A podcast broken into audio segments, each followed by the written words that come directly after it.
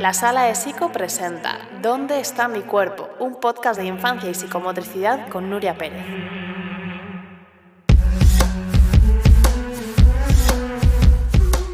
¿Qué tal? ¿Cómo estás?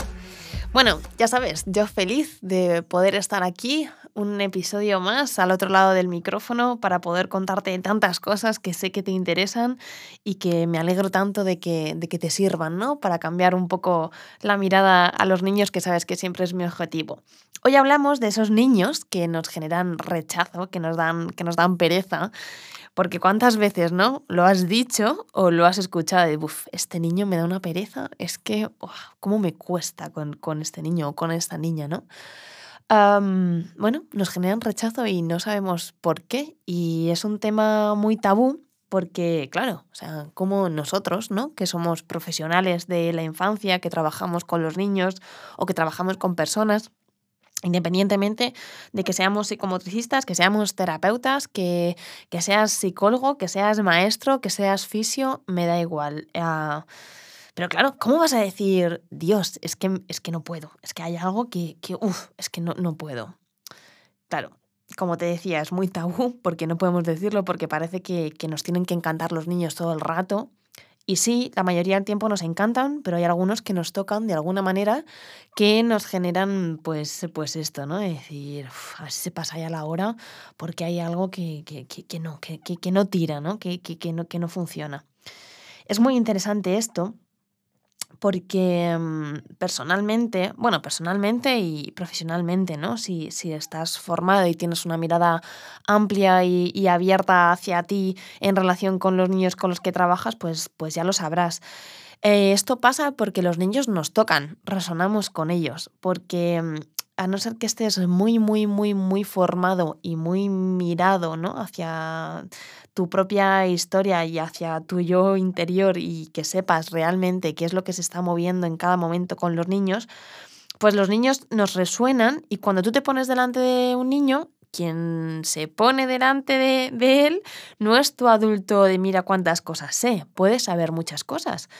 Pero estos niños suelen resonar con tu historia profunda, con tu historia de relación, o sea, sí, con tu niño interior.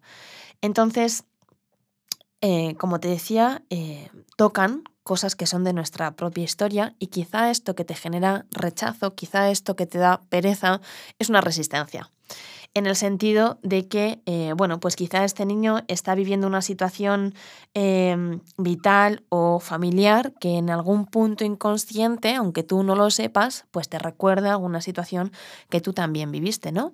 O pues quizá tiene un sistema familiar que es parecido al tuyo y eso tampoco te gusta, o te hace sentir incómodo, etcétera, ¿no? Entonces, como que eh, te salen digamos, más fácilmente la resistencia de, uff, este niño no puedo con él, que decir, bueno, a ver, ¿esto de quién es? ¿Por qué no puedo con este niño? ¿Esto, este, este es de niño o esto es mío, no? Esto me toca a mí. Y es muy importante, siempre te lo digo, que como profesionales nos tenemos que mirar. Ah, es muy importante que hagamos procesos terapéuticos propios para poder saber quiénes somos ¿no? en relación con estos niños, de qué familias venimos, uh, cuál ha sido nuestro, nuestro lugar en el sistema familiar, para saber cómo nos relacionamos, porque ya sabes que somos ser, eh, seres relacionales y que, que, esto siempre está en juego. Uh, es muy importante para poder acompañar a los niños y para poder trabajar con los niños, saber esto, ¿no? ¿Qué es del niño y qué es mío?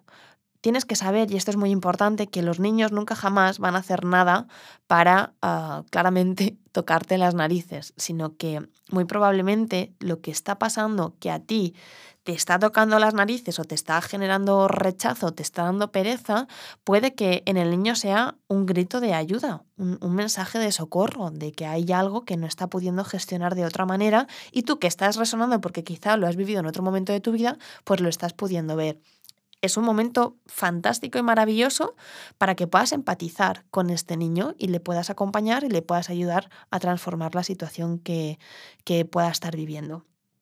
Así que bueno, este es un tema muy interesante y no voy a seguir mucho más con él porque quiero que tú reflexiones acerca de, esto y sobre todo que te quedes con esta idea, ¿no?